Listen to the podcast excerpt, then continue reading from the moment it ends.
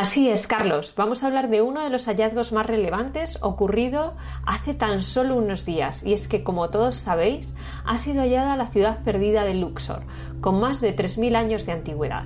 Esta urbe, también conocida como la ciudad dorada perdida, se sitúa entre el templo de Amenhotep III, al oeste de la ciudad moderna de Luxor, y el templo de Ramsés III, en otra localidad arqueológica situada en la orilla del Nilo, frente a Luxor. Las conclusiones a las que han llegado los autores del descubrimiento han sido básicamente tres. La primera es que esta es la mayor ciudad antigua encontrada en Egipto, localizada al sur del país. Fue fundada por el faraón Amenhotep III, que gobernó entre los años 1391 y 1353 a.C. La segunda conclusión es que fue el mayor asentamiento administrativo e industrial de la época en la zona. Y la tercera es que continuó en funcionamiento durante los reinados de Tutankhamon y Ai. ¿Qué buscaba la misión egipcia cuando se toparon con este hallazgo? En realidad buscaban el templo mortuorio de Tutankamón trabajos de excavación que arrancaron en septiembre de 2020 y que en pocas semanas han permitido descubrir varias zonas o barrios con calles flanqueadas por casas, algunos con muros de hasta 3 metros. Además, se cree que la ciudad se extiende hasta la famosa Deir el Medina, importante poblado de obreros y artesanos del antiguo Egipto. ¿Qué tipos de, de construcciones se han identificado? Bueno, podríamos decir que hasta el momento habría cuatro tipos de instalaciones en cuatro zonas distintas. En la parte sur, una panadería y un área de preparación de comida con hornos y cerámica de almacenamiento, que por su tamaño consideran que abastecía a un gran número de trabajadores. Otra parte, todavía a medio descubrir, se corresponde al distrito administrativo y residencial, con construcciones más grandes y bien dispuestas. Está rodeada por un muro en forma de zigzag con una sola entrada que conduce a los pasillos internos y a las zonas residenciales. Este trazado probablemente respondía a razones de seguridad. En una tercera zona se ha desenterrado un taller que cuenta con una parte destinada a la producción de ladrillos de barro, usados para construir templos, y otra de moldes de fundición para la fabricación de amuletos y elementos decorativos.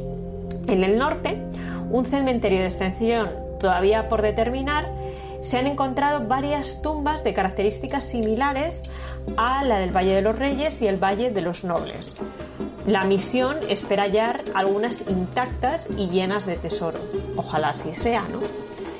Y finalmente, por toda la ciudad han encontrado herramientas empleadas en alguna actividad industrial como el hilado y el tejido, restos de metal y de vidrio, pero la zona en la que se realizan estas eh, actividades todavía no, no ha sido identificada.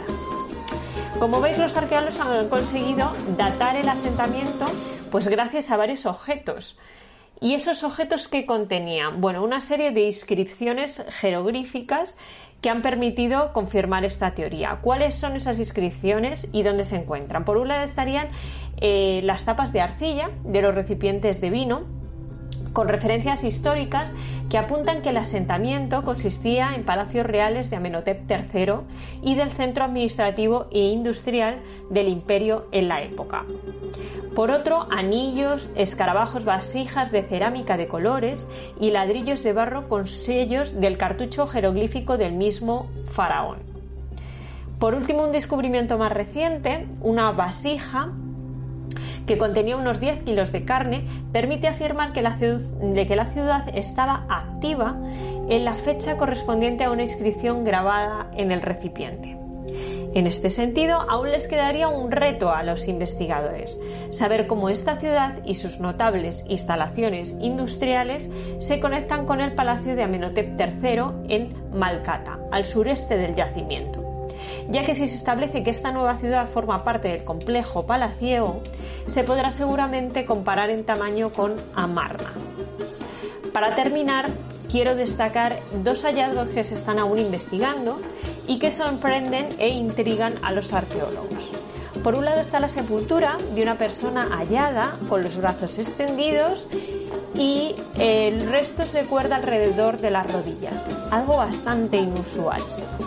Por otro lado tenemos un sello de barro en cuyas inscripciones se puede leer GM Pa Atón, que puede traducirse como el dominio del deslumbrante Atón, que es precisamente el nombre del templo construido por el faraón Akenatón, sucesor de Amenhotep III en Karnak, la actual Luxor. Bueno, como siempre. ¿Te está gustando este episodio? Hazte fan desde el botón Apoyar del podcast de Nivos. Elige tu aportación y podrás escuchar este y el resto de sus episodios extra. Además, ayudarás a su productor a seguir creando contenido con la misma pasión y dedicación.